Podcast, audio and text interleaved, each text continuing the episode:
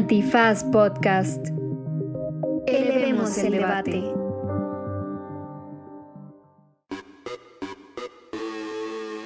Buenos días, buenas tardes, buenas noches, bonita madrugada o cualquiera que sea la circunstancia caótica, telúrica, sismológica en la que estén ustedes escuchando este su podcast favorito. Y en este episodio, además de que nos interrumpió un sismo en 19 de septiembre, platicamos sobre el legado de la reina Isabel II y algunas iniciativas impulsadas por otro tipo de reinas como la diputada Reina Celeste para limitar las facultades de la Suprema Corte de Justicia de la Nación. Y ya no me acuerdo qué más hablamos después del corte porque todavía yo me estaba comiendo mi bolillo por el susto que nos agarró aquí el temblor. ¿Dónde te agarró el temblor? En la cocina. En casa de la vecina. Saludos al paisano del presidente Chicoche. Pero bueno, escúchenos, se puso... Pues por lo menos sacamos nuestro flow tembloril, ¿no? En 19 de septiembre. Y al final una reflexión a propósito de la libertad de expresión, diría Ixchel Cisneros. Al final, final, muy importante en la que además de recomendiza, Ixchel les deja una invitación a hacer algo. Así es que escúchenlo todito porque esto es... ¿Derecho? Remix. Divulgación jurídica para quienes saben reír. Con Ixel Cisneros, Miguel Pulido y Andrés Torres Checa. Derecho Remix. Bienvenidas, bienvenidos, bienvenides a una emisión más de Derecho Remix, su podcast de divulgación jurídica favorito. Estamos transmitiendo desde la gelatinosa colonia Condesa. Un día... Wiggle, wiggle. Un día en el que eh, se cumple un año más de los lamentables... eh, bueno, los lamentables hechos fueron los que ocurrieron propiamente derivado de la imprudencia eh, humana, porque Mm. los movimientos teutónicos, como dicen por ahí, pues en realidad son fenómenos naturales. Lo que sucede es que cuando la impertinencia humana hace mal las cosas, los fenómenos naturales causan desastres humanos, ¿no?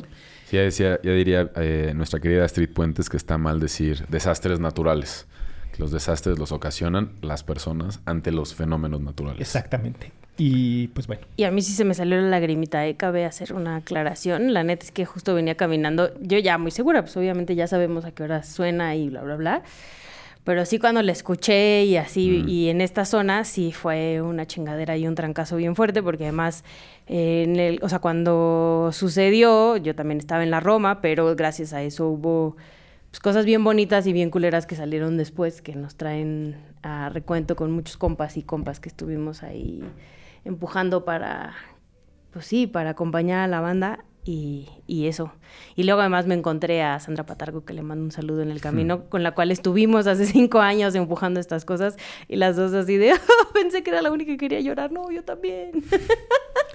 sí. cuando Ixchel dice, aunque ya sabía que iba a sonar, se refiere a la alerta sísmica para no ser chilangocentristas, lo que sucede es que eh, se hace desde hace muchos años en conmemoración a lo que sucedió en 1985, los 19 de septiembre, un macrosimulacro en la Ciudad de México.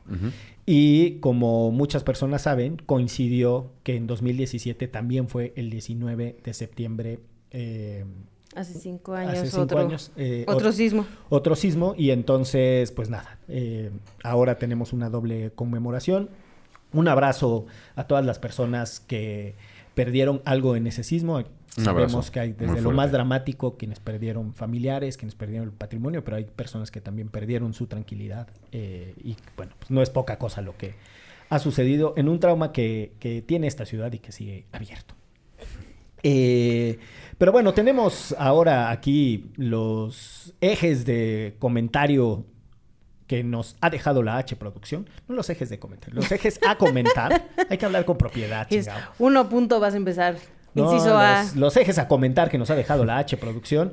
Y mm, como en otras ocasiones, con el único propósito de sacar provecho de las colegiaturas que en su momento pagó la familia de Andrés Alfredo Torres Checa, hay un tema que nos vincula con el eje internacional y el análisis de las relaciones internacionales, que es la muerte de la soberana de el Reino Unido de la Gran Bretaña e Irlanda del Norte y jefa de Estado de Titipuchal de Países, Chabela segunda. Chabela II. Doña Chabelita. Doña Isabel, Chave. Sí, doña Isa. Un abrazo a la familia real, ¿no? Que seguro escuchan Derecho Remix. Sí. Greetings. Sí, el, el, el- ¿cómo se llama el pelirrojo? El príncipe, el Harris, ¿no? Harry. Pues los dos son... Bueno, ya no tiene pelo, ¿no? Uno ya Exacto, tiene uno pelo. en algún momento también fue pelirrojo. Pues era más rubiezón, ¿no? El Sí. Williams. El Williams Brinkman, este, tercero. Eh, bueno, pues un saludo al príncipe Harry, que, que siempre escucha Derecho Remix. Y lo comenta con sus amigos. Y a la Megan. Porque los otros dos son más fresones. Siento que Harry Sí. y Megan sí escuchan en Derecho Remix. Sí, los otros han de escuchar otros podcasts que no vamos a mencionar. Conservadores. Ah, no. A Marta de Baile, que era su nieta, ¿no? Era así, sí, sí. Ah. Qué gran cosa, ¿no? Sí, qué gran no, qué momento Qué que oso. su hija, que sentía que era su abuelita. Pero bueno, pues a mí sí me pasó con Sara García, pero bueno. ¿Le decías abuelita? Sí sentía que era mi abuelita, porque además es orizabeña, Sara García. Ah, pudo haber sido tu pudo abuelita, haber estaba sido mi más cerca. abuelita, estaba más cerca. No conozco esa duquesa. Eh, el personaje ilustre del chocolate abuelita y abuelita de un montón de... Pero de todas las películas todas las peli- mexicanas sí, de Pedro Infante y esas. Exacto. Ah. Esa es Sara García. Oriunda de Seguro sí la has visto, nada más a lo mejor no. Pues en el chocolate abuelita, sí, obviamente. Tengo ahí uno en mi alacena, como todas las ¿Pero te familias has fijado mexicanas. en ella? O sea, que echarle el ojo al chocolate abuelita. O sea, sí ubicaría su cara, me refiero. pero como la del chocolate, ¿no? A ver, si se dieran un quién vive la, la reina Chabela y Sara García, pues todo el mundo preferiría a Sara García. Esa Pues es sí. la verdadera No, bueno, súper sí. reina de América Latina, cara. La reina Isabel nunca me ha acompañado una tarde lluviosa de otoño, por ejemplo. Exacto.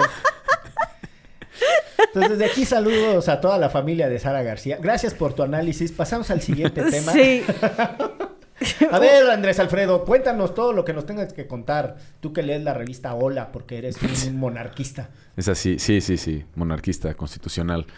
Pues bueno, murió la reina Isabel II a, segunda a 96 años de edad. Vivió un chingo de tiempo. Sí. Algunos datos curiosos. Vivió durante el mandato de 15 primeros ministros. Órale. Eh, fue coronada... mu- Super dato coctelero ese sí. Super dato coctelero. Incluyendo, pues, todos esos que están ahí, ¿no? O sea, Boris Johnson, pero también Churchill, pero también, ¿no? O sea, personajes muy... Margaret Thatcher. Personajes muy importantes de la historia contemporánea. Fue nombrada reina después de la muerte de su... Papá. De su papá en un accidente automovilístico. Y era muy joven cuando eso pasó. Y aquí quizás vale la pena aclarar una cosa que por ahí se ha ido confundiendo, que es la diferencia entre jefes de Estado y jefes de gobierno. Y creo que eso es algo que no tenemos tan claro porque en México las dos figuras recaen en, una sola persona. persona, ¿no? Jefe de El Estado. preciso. El preciso, el primer ciudadano, ¿no? Entonces, el jefe de Estado o la jefe de Estado es como la cabeza o el líder que tiene la representación del nombre de como de todo el país. Y el jefe de gobierno es el que encabeza el poder ejecutivo. De nuevo, en los sistemas presidenciales como México y casi todos los países de América Latina, eso recae en quien es él o la presidente o presidenta. Pero en el caso de muchísimos países, incluyendo Reino Unido, hay una división. Quien es jefe de Estado es quien hereda en la monarquía, o sea, ahorita sería Carlos III, y el jefe de gobierno es quien sea el primero o primera ministro, que también ahorita en Reino Unido acaba de haber un cambio. Ya Y- habíamos platicado aquí. Ya de- platicado de eso. Ahora, otra cosa es que no son tan raras las monarquías en Europa. En No, Europa pues hay por todas partes. Finlandia, Suecia, Dinamarca. Un internacionalista, un abogado, una periodista y dos productores, pero nadie se dio cuenta de que Finlandia no es monarquía. El 6 de diciembre de 1917 declararon su independencia del Imperio ruso y dejaron de ser el Gran Ducado de Finlandia para convertirse en la República de Finlandia. Le mandamos un agradecimiento a Lilia Orozco, que nos dio cuenta de tremendo error garrafal. Exacto, Noruega, Suecia, Dinamarca, los Países Bajos, Luxemburgo, Bélgica, España. España y luego los principados de Liechtenstein y de Mónaco, por ejemplo. Sí. Y además hay países que tienen realeza, pero sin cargos. Si mal no estoy, es el caso de Alemania. O sea, sí existe el duque de Hanover. Ah, sí, hay estados que todavía respetan esos títulos nobiliarios, aunque ya en la parte política no tienen poder. Ahora, que esas, otras- esas otras eh, monarquías que mencionábamos, pues sí le cuestan al erario de los ciudadanos de esos países. Las Sí. más caras en términos proporcionales son las de Mónaco y Luxemburgo, pero la monarquía de Reino Unido... ¿Por qué si Mónaco es como... No, no, en términos proporcionales. O sea, Ah, la población ok. de Mónaco, que es muy pequeña, paga muchísimo. del- Para mantenerlos. Para mantener. Ok, ok. En Reino Unido es menos, pero en términos comparativos es la monarquía con más varo de estas monarquías en Europa. Fuera del rol simbólico, en realidad en términos políticos, pues sí es verdad que son la figura de periodos de colonización, eh, que fueron reticentes a la independencia de muchos países que estaban bajo como el yugo de Reino Unido, sobre todo en África eh, subsahariana, en el Magreb y demás. Pero en la parte política, quienes lo ejecutan, ejecutan, pues son otras personas, ¿no? O sea, ahí yo creo que hay que tener como una suerte de balance sobre cómo se fincan algunas responsabilidades, aunque todo se haga en nombre de la corona o con el estandarte de la corona. Ahora sí está muy loco porque de todos los países Ay, del ya mundo. iba a decir otra vez, muy loco. Ay, ya se quedó para siempre. Mira, hasta Sergio dijo, no, por favor, ya no repitan ese chiste. Oh, déjanos, déjanos ser producción. No te pongas monarquista. Eh, pasa que sucede que, o sea, sí se toman bien gacho en serio el tema de la monarquía en el Reino Unido.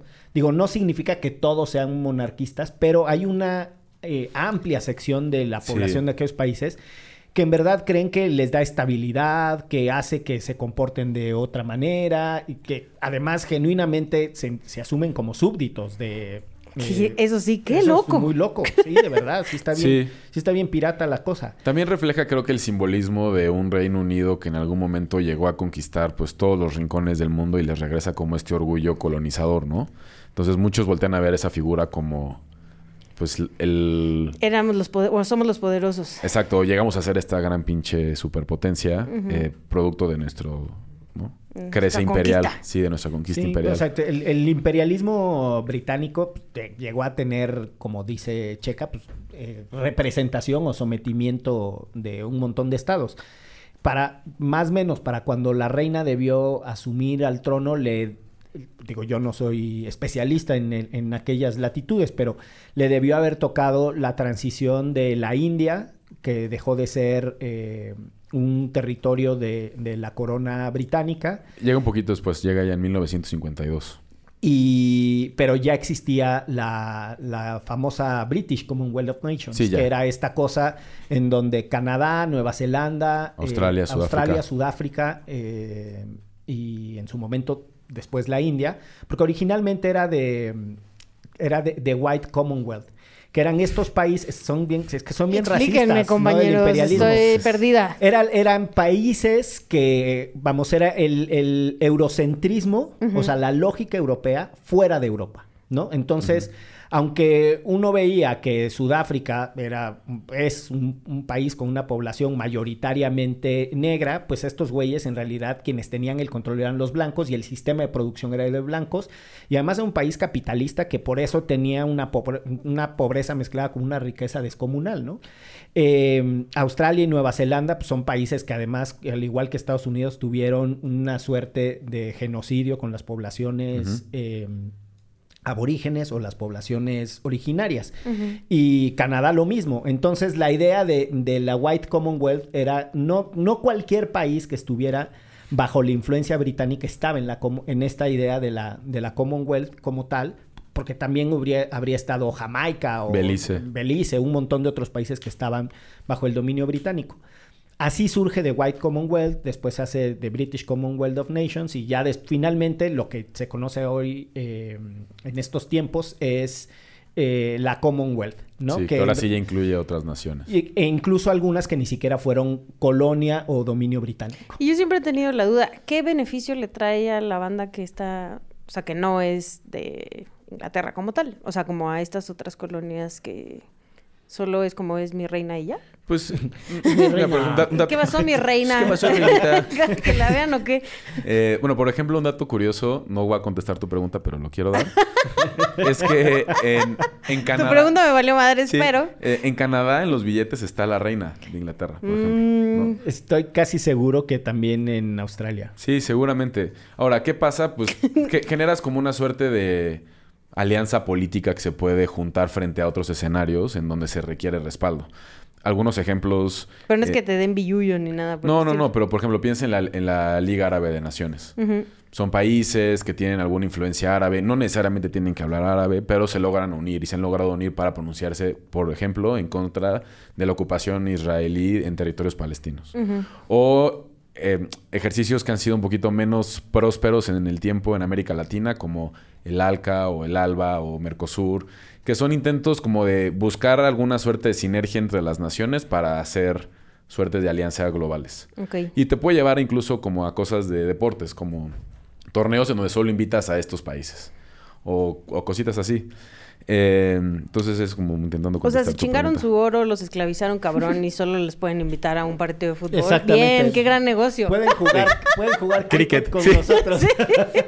Eh, otros da- datos importantes de, de la reina. eh, gobernó el Reino Unido como, como cabeza de Estado más que la reina Victoria. La reina Victoria había sido cabeza de Estado durante 63 años y la reina Isabel II 70 años. Y esto es muchísimo porque realmente el mandato de la reina Victoria redefinió muchísimas cosas al interior del Reino Unido, desde la arquitectura, la política y un montón de cosas. Entonces vamos a ver más adelante cuál va a ser el legado que deja la reina Isabel.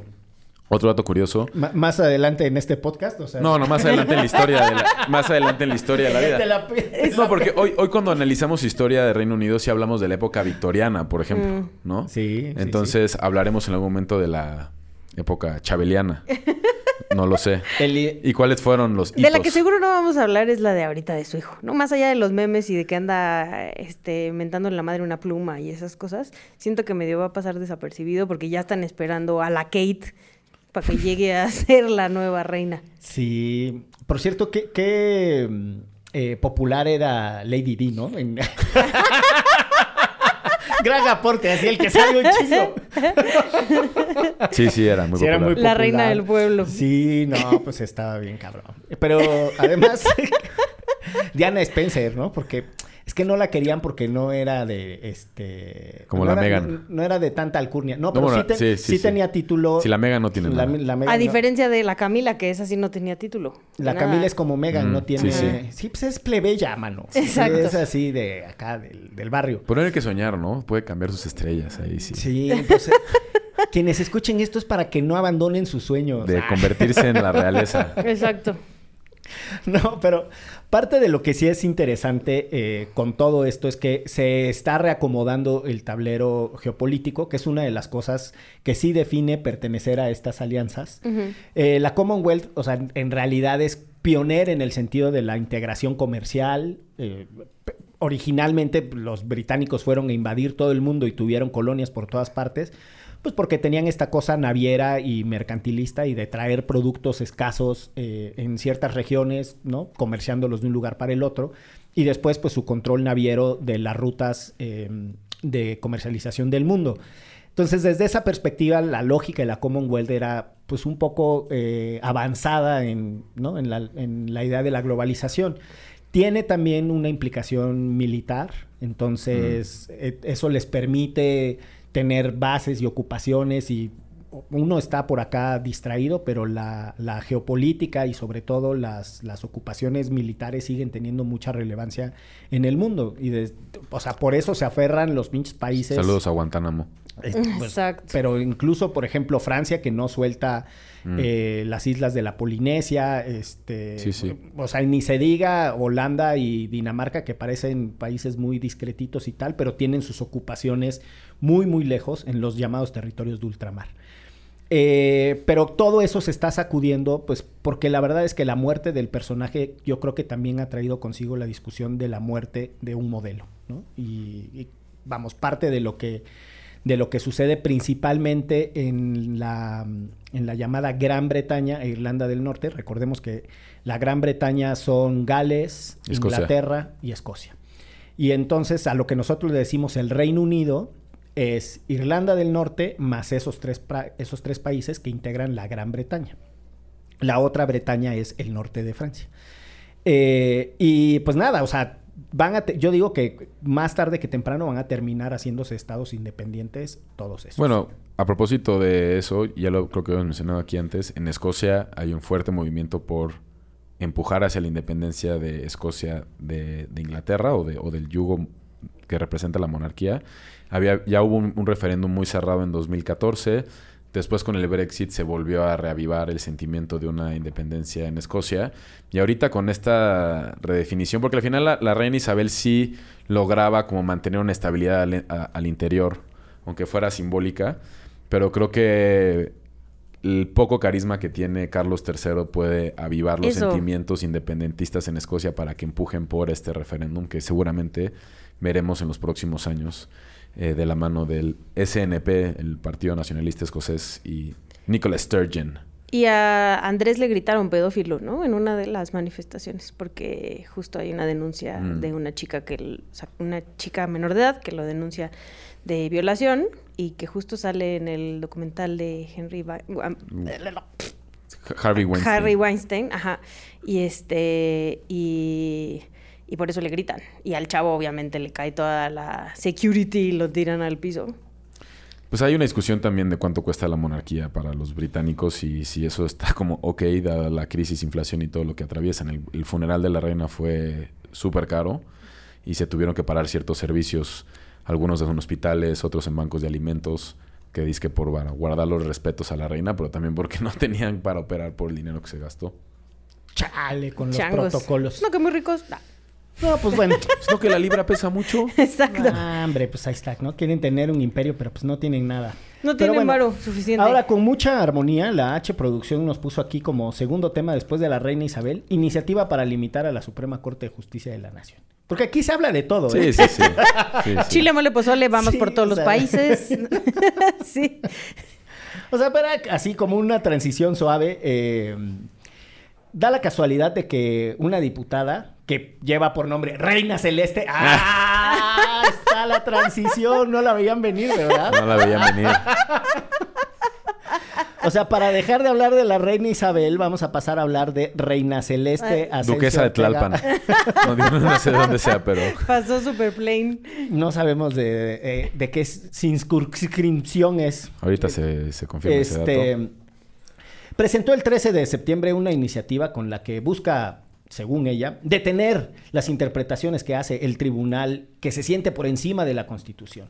Y lo que trata es de impedir que se pueda declarar la invalidez de partes de la Constitución, pero ya luego sí se le fue la Es, onda. es princesa de Uruapan. Es perdón. princesa de Europa. Ah, mira. Mira, Su título.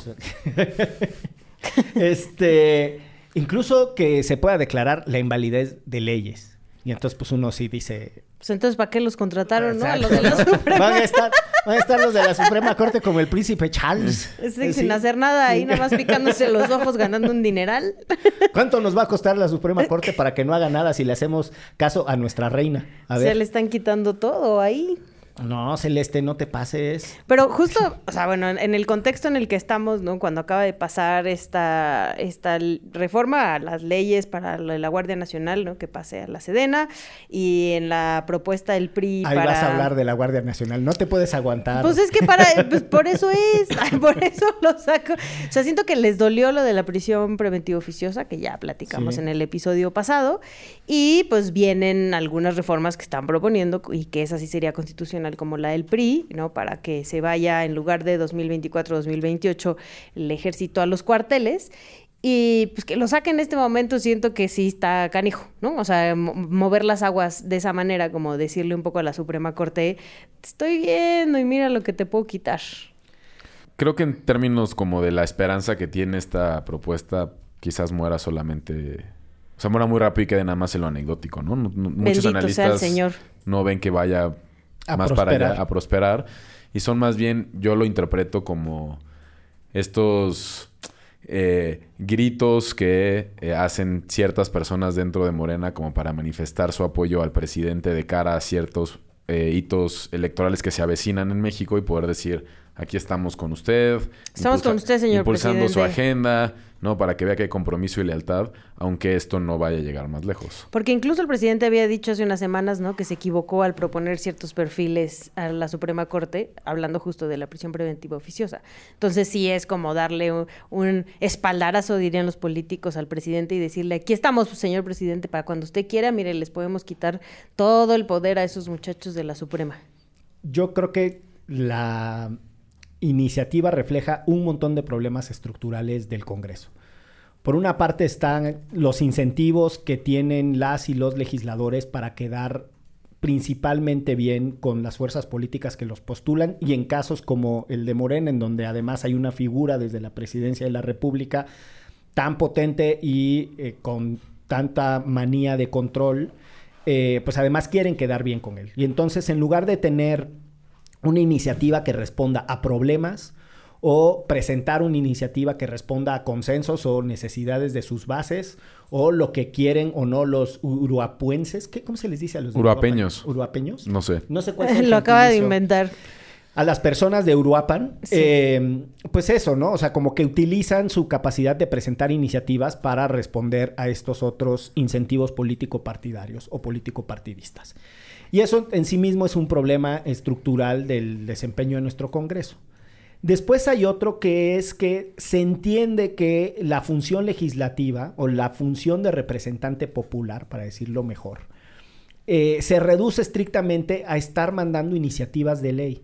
Y hay un montón de otras tareas que tendrían que hacer y dejar de hacer las y los señores legisladores que no hacen. O sea, su papel de contrapeso, su posibilidad de integrar comités técnicos, comisiones mixtas de estudio, eh, llamar a comparecer, eh, revisar el paquete Parlamentos económico, abiertos, o- parlamentos abiertos. Este, Y cuando los hacen, solo nada más los usan para decir ya los hicimos y no Pero es que ya ni los hacen. atención Ya O ni sea, los hacen, ahora ya ni se toman la molestia de...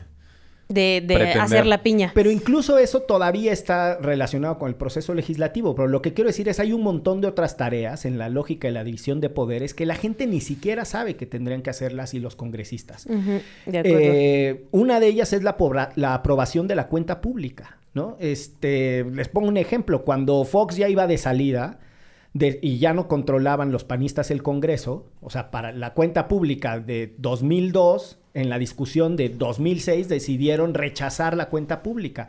Es como, ya se hicieron dos asignaciones presupuestarias más. Ya no hay lana. Pero O sea, siempre ya no. no tiene sentido ninguna discusión sobre la aprobación o no de la cuenta pública, ¿no? Entonces es tan desprolijo en ese sentido el trabajo legislativo o ta- tan reducido que deja muchas cosas fuera.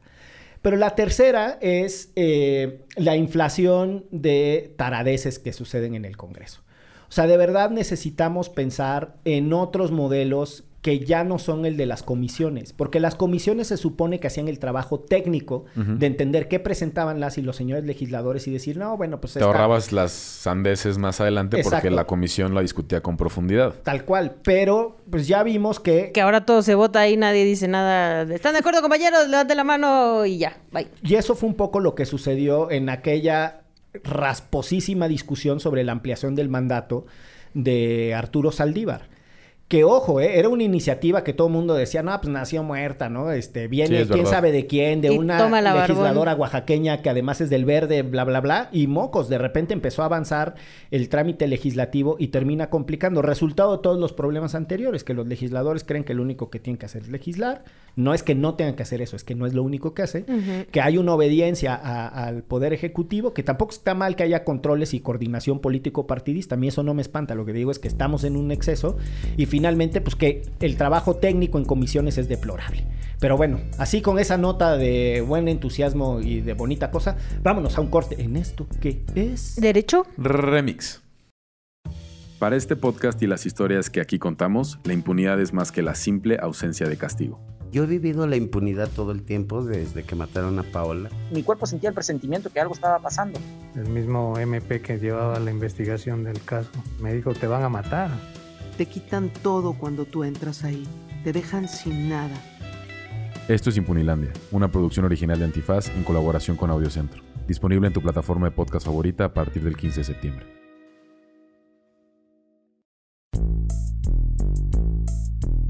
Pues regresamos a Derecho Remix con un bolillo en la mano porque justo estábamos grabando y ¿qué creen? 19 de septiembre y otra vez que nos avisan que está sonando la alerta sísmica y córrele de casa criatura. Bueno, no córrele porque no corro, no grito, no empujo, pero Ay, vamos todos para afuera otra vez después del Es más simulacro. como, como de marcha, ¿no? Así, como corriendo rápido, pero no sin, le- sin levantar los dos pies al mismo tiempo, cadereando. Exacto. cadereando.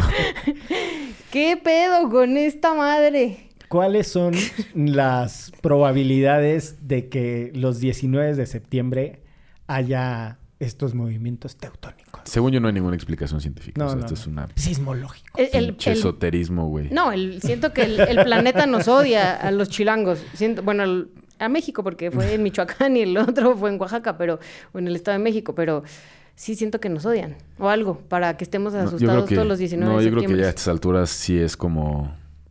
Hay que recurrir a otro tipo de fuentes chamánicas. Yo creo que hay que hacer una convención de brujos de Catemaco Sí, sí. para que resuelvan qué onda con este Una asunto. pinche limpia aquí a toda la calle de Ámsterdam porque se mueve Al culero, güey. Bueno, sí, también al país, pero empecemos primero aquí en Sí. Ámsterdam y Popocatépetl porque se siente. Si, si, si encuentran, eh, mientras escuchan esta transmisión muy caótica, sucede que en el primer segmento veníamos regresando de hacer el simulacro y entonces yo hice mi comentario de la gelatinosa colonia condesa.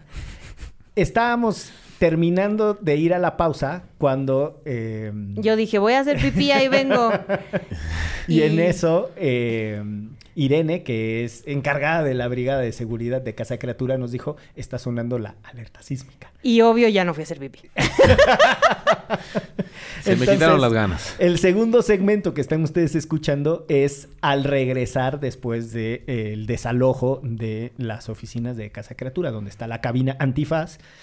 Eh, pues nada, pues sí es un poco raro como procesarlo todo, ¿no? Para empezar, porque las conversaciones allá afuera eh, eran mucho sobre lo que las personas vivieron el 19S del 2017. eh, Incluso los del, Los del los del 85. 85. eh, sí, yo la verdad es que tengo eh, muchos más traumas del, del 85 Mm. porque el del 2017 me tomó viviendo fuera de México. Este, Yo sí viví los dos. Y sí está rudo. Este, sí está rudo como Está sea el tremendo. registro, ¿no? Sí, sí, sí. sí. Ahora, hu- hubo uno en 2014 eh, que también causó un montón de daños, el que, de- el que literalmente eh, destruyó el centro de Puebla. Mm, sí, es cierto. Este, Que varias cúpulas de iglesias se cayeron. exacto. Y así. Ujú. Y ese causó afectaciones en partes de la Ciudad de México. Hubo muchos daños materiales. Afortunadamente, eh, ese no tuvo pérdidas de vida. Pero nada, son las complejidades de vivir en una zona sísmica, ¿no? Como lo es el Valle de la Ciudad de México. Y como lo es este país, ¿no? Porque en realidad es el tema de que el país está Sí, entre en- platas, entre placas dos. Pero la verdad, o sea, uno ya lo entiende, ¿no? Aquí va a temblar, medio dices, bueno, pues ya ni pedo, la lana sísmica, la madre, pero en el momento en el cuando suena, y si es 19 de septiembre, además, como que tiene otro flow diferente. O sea, las caras de susto mientras caminábamos ahorita sí estaba muy tremendo. Si se desencaja el cuadrante, este, se pone como... Sí. Checa tiene cara como de si hubiera perdido el América. cabrón. Las únicas que se reían y los únicos que se reían eran los extranjeros, que se ve que es la primera que les anda tocando.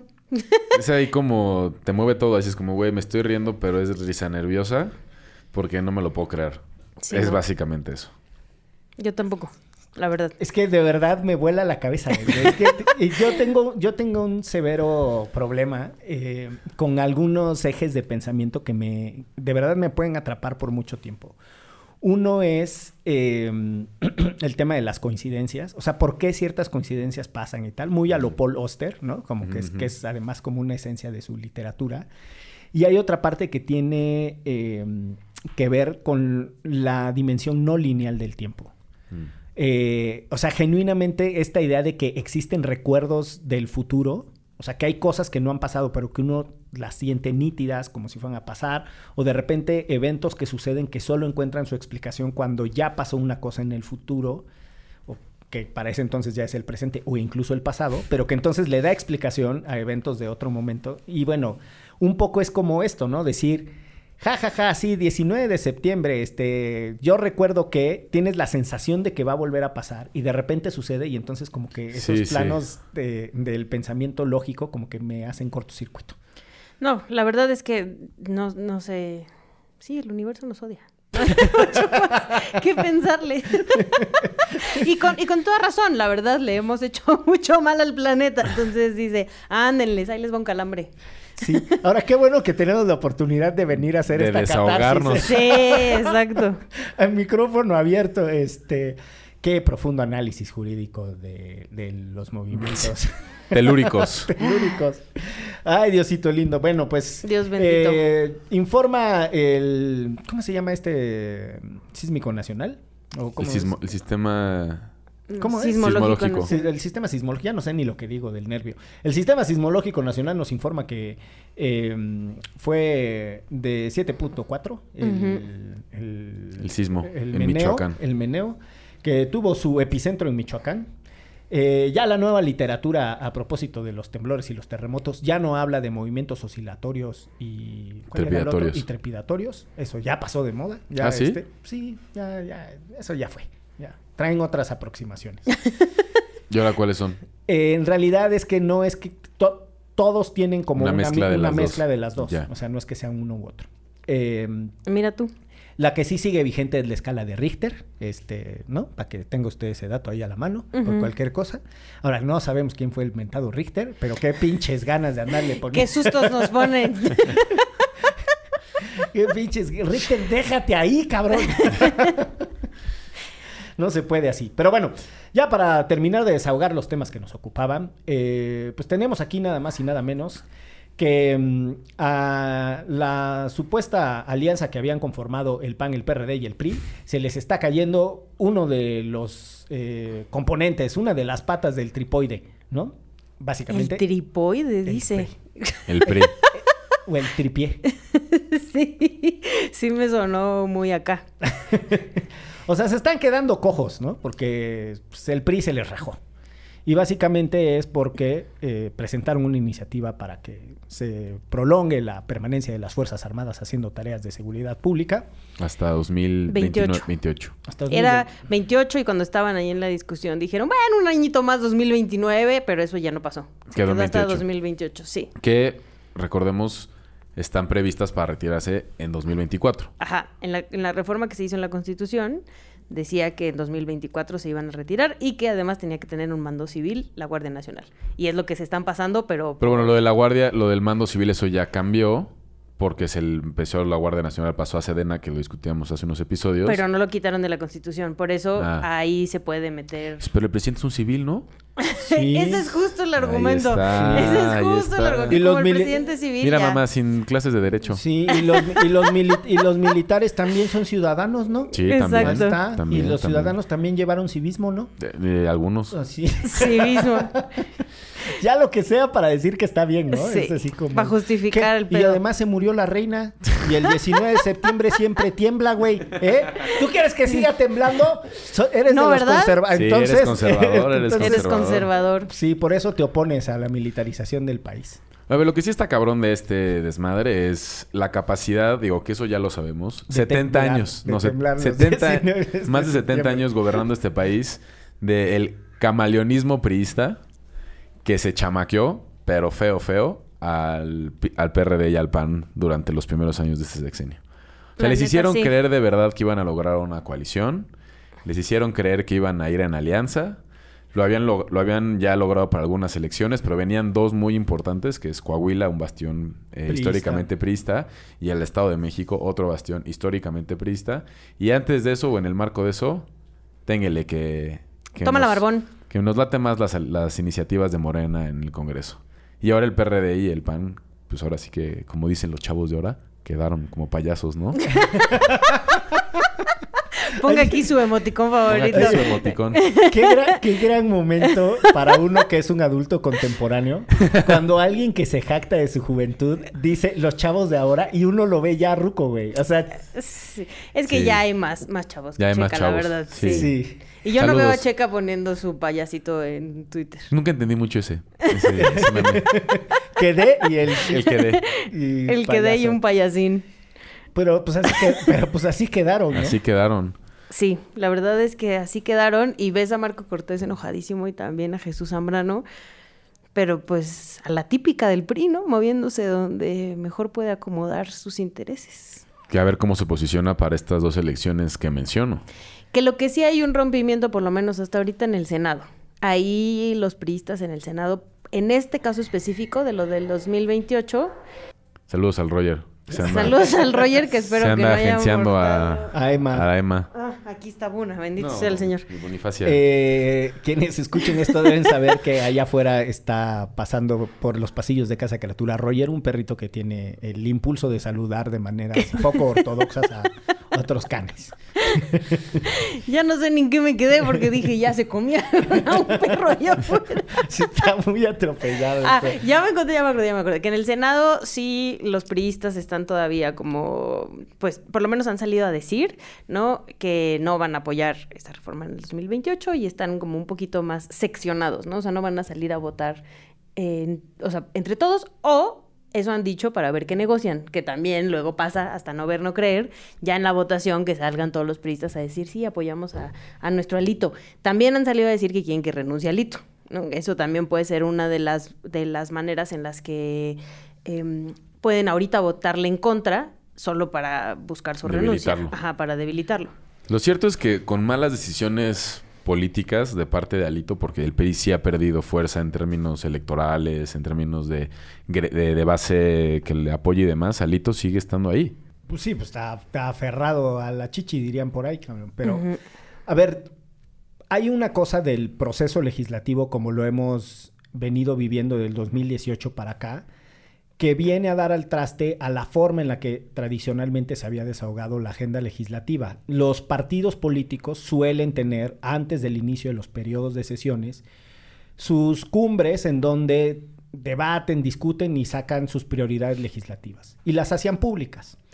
Esto era moderadamente relevante para el sistema de partidos que estábamos construyendo porque uno podía identificar pues qué era lo que iba a tratar de defender el PAN, el PRD, el PRI, Morena y entonces pues más o menos ahí uno veía si eso tenía o no congruencia con sus plataformas eh, electorales, que por cierto es parte también de lo que supuestamente los partidos políticos inscriben frente al INE, que cuál es su plataforma legislativa y hacia dónde van a ir. Lo que ha venido sucediendo es que del 2018 para acá, la tradicional forma en la que los grupos que integran la famosa JUCOPO, que es la Junta de Coordinación Política, en donde se ponían de acuerdo y veían, ok, y en estas tres cosas estamos de acuerdo, pues ya ni la hagamos de pedo, ¿no? Sobre esas tres vámonos derecho y ya. Voy Y- derecho y no me quito. Y sobre las que tenían diferencia, pues a mostrar el músculo parlamentario y a ver quién hacía alianzas y tal. Lo que ha sucedido es que las nuevas prioridades legislativas de Morena quedan estrictamente en dos figuras. Una es la iniciativa preferente del presidente, o sea, el presidente tiene esa posibilidad de mandar iniciativas que obligan al Congreso a desahogarlas más rápido. Y la otra es el uso de ciertos legisladores y legisladoras que sabrá Dios de dónde sacan para que presenten iniciativas que en realidad vienen con la bendición presidencial. Lo que quiero decir es que si uno trata de hacer análisis del cuerpo legislativo en, del 2018 para acá, pues ya no ves cuáles son las iniciativas del presidente del grupo parlamentario de X, o sea, es o de los que representan a ciertos gremios. a gremios, intereses. esas no son, intereses, la, esas la, la. no son las iniciativas fuertes, cambió. Sí. Y, hay- y, y ese es un ajuste que tiene todo que ver con el desastre en el que se está montando Morena y que tiene todo que ver con el provecho que le sacan a las condiciones en las que están el PRI, el PAN y el PRD. Que ese es el segundo eje que quiero poner sobre la mesa. No hay propiamente partidos políticos en este momento en el país. Morena no termina de cuajar. Acaban, acaban de tener su congreso y se están dando durísimo. Con Tokio. Y Sí. ma- digo, más o- para como son, salieron más o menos bien librados, porque la verdad es que se pueden dar peor, pero bueno, están en disputa, están en proceso de estructurar un partido. Sí tienen un montón de comités, que está muy cabrón, pero esos comités son de Morena el movimiento. Esos comités no tienen peso en la estructura político-partidaria electoral, o sea, la, de, la del INE, la estructura de partido. Son los comités de credencialización que hizo Andrés Manuel des- entre el 2006 y el 2018, que es una genialidad política y que en realidad eh, son los que reciben la revista o la cosa esta, el panfleto de regeneración y bla, bla, bla. Es un extraordinario eh, que- Trabajo de base. cuerpo de base, o sea, Sí. es un, un cuerpo político genial, pero el partido, sus órganos de dirigencia, su capacidad, sus consejos nacionales, sus consejos estatales, es un desastre. En principio, porque además hay un montón de gente que coincide, o sea, que no coincide en corrientes políticas. Entonces, pues todo el mundo el poder, pero hay muchas cosas en las, en las formas en las cuales se están agarrando chingadazos porque sus intereses son distintos, porque han estado en otros partidos, porque quieren llevar Sí, agua a su molino, ¿no? Son, son contradictorias. Y del PRD creo que quedan más este, afiliados. Creo que hay más seguidores del Necaxa que, que votantes del PRD en todo el país, fácilmente. Es que creo que del Necaxa y del Atlante juntos. No, del, At- del Atlante, del Necaxa y del PRD juntos. Eh, y, o sea, no, no, hay- no llenan ni el estadio No. del CUM o algo así. o sea, no es nada, no es nada. No queda, no queda nada de ese partido político. Es que son los estragos de estas alianzas que quisieron hacer para debilitar a Morena sin realmente tener un proyecto político que los diferenciara de Morena. Y ahorita que se necesitan definiciones para decir la derecha es esta, la centrodemocracia es esta, la izquierda es esta, y entonces que los electora- eh, electores indecisos pudieran decir, bueno, yo jalo para acá, hay referentes que se fueron construyendo, agendas que se pelearon y la chingada. No tiene nada. El que, el único partido político que sí ha empujado más un poco eso, hay que decir los movimientos ciudadanos. Sí, como- aunque me aunque me A mí también, caguen ¿no? todos, pero sí ha intentado diferenciarse de la Alianza Va por México, que juntaba al PAN y al PRD, y de Morena.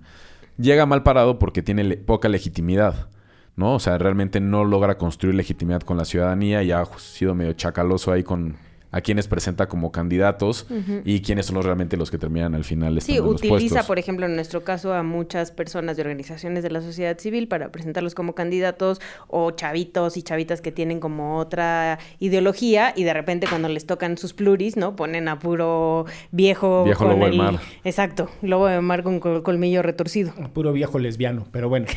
Exacto. Mejor dicho. Con esas novedades de que Alito les, se los chamaqueó, que se está destruyendo la, famosa Alianza Va por México y que no se ve en el porvenir ni en el horizonte cómo vamos a salir de ese atolladero en el que estamos en lo político electoral. Vamos cerrando Derecho Remix, no sin antes, eh, desde estos micrófonos, hacer un potente llamado para que las autoridades que estuvieron involucradas en desmontar una manta que eh, se colgó en la estela de luz como parte de un acto de protesta pacífica eh, el 15, la noche del 15 de septiembre, que por favor devuelvan los tiliches que no les pertenecen y que además se habían comprometido A regresar. regresar, ¿no? Este, el colectivo hasta... Hasta encontrarte, de encontrarte Guanajuato. de Guanajuato acordó, cosa que es muy común entre las personas que protestan. Mandan a alguien las autoridades para que dialoguen. Es de lo más civilizado. No se espanten. No es que estén promoviendo que se viole la ley. No sean autoritarios ni de ultraderecha. Eh, sí funciona en todas las democracias. Hay un, hay un marco de diálogo. Y ante una acción con esa contundencia que tiene el propósito de llamar la atención de manera legítima y que además está incluso en el marco de la desobediencia civil pacífica, las autoridades se comprometieron a darles garantías de seguridad, anonimato, etcétera, a las personas. Y entre esas garantías estaba que les iban a devolver sus mecates. Entonces, si no tienen con qué colgar su ropita Claudia Sheinbaum, yo le mando eh, unos, Un- unos Un- uno mecate kilómetros Un, un mecate. de Ixtle o de Rafia, que me pida el, el que le guste.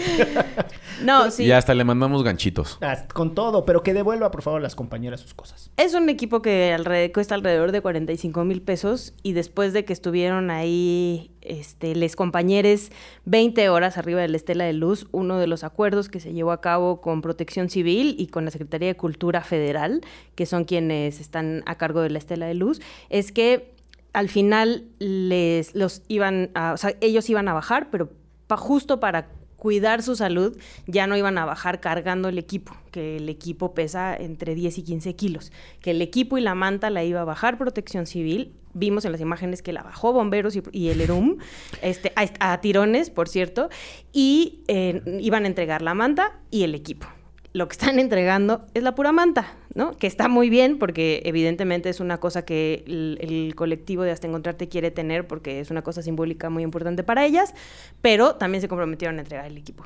Y entonces ahí ya se están echando la bolita, ¿no? En el, en el Centro de Cultura Digital, que es donde está la Estela de Luz, nos dicen que lo tiene Bomberos, Bomberos nos dice que lo tiene Protección Civil y pues ahorita, hasta el día de hoy, nadie lo tiene y este, las personas que se aventaron la acción subiéndose 20 horas a la Estela de Luz se van a quedar sin un equipo de 40 mil varos después de haber llegado a un acuerdo político como el que dices. Si no, lo hubieran bajado ellos y ellas, ¿no? O sea, Sí, eh, lo hubieran bajado al ellos y final ellas. ellos los hubieran bajado porque es muy importante para ellos tener su equipo porque tampoco es como que anden Te regalan, regalando el equipo sí. por ahí. Pero el acuerdo fue ese para cuidar su salud. El mismo Protección Civil dijo, nosotros lo bajamos. Corte A, se lo robaron. Hasta el momento. O por el momento está Regrésenlo.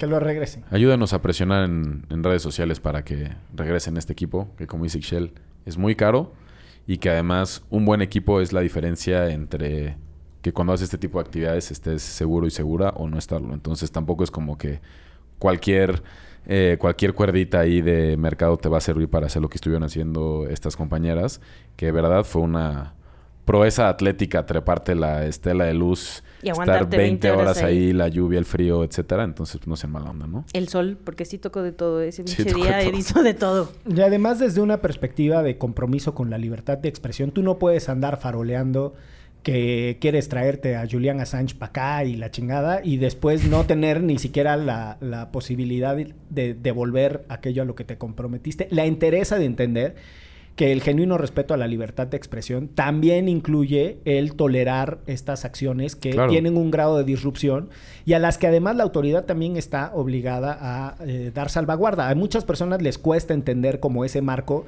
Yo les digo que hasta más o menos lo que había avanzado, todas las partes estaban eh, dentro de lo correcto. Las personas que protestan en hacerlo, las autoridades en cuidar la seguridad incluso de los protestantes o las personas que se están manifestando, pero también de la población que ande caminando por ahí. Ok, sí se puede caer un pedazo de manta y no queremos eso. Está bien, todo el mundo estaba actuando dentro del marco de la civilidad. Devolver las cosas es lo mínimo que pueden hacer en el marco de la civilidad. Tal cual. Es cuanto compañeras y Pues sí. compañeros. Eh, ¿No? Ya Pues no. sin más en este derecho remix atropellado, porque estuvo muy accidentado, este, pues vámonos, ¿no? Sí, nada más ahí sigan en redes a las compañeras de Hasta Encontrarte. Están como H Encontrarte en Instagram, en Twitter y en Facebook. Y ahí están, este, pues sí, publicando todas las acciones que van haciendo, las que se pueden publicar, las que no se pueden publicar como esta, las Ya publican conocerán. después, ya que están ahí arriba. Así que vámonos en esto que fue. Derecho, Remix. Divulgación jurídica para quienes saben reír. Con Ixel Cisneros, Miguel Pulido y Andrés Torres Checa. Derecho Remix.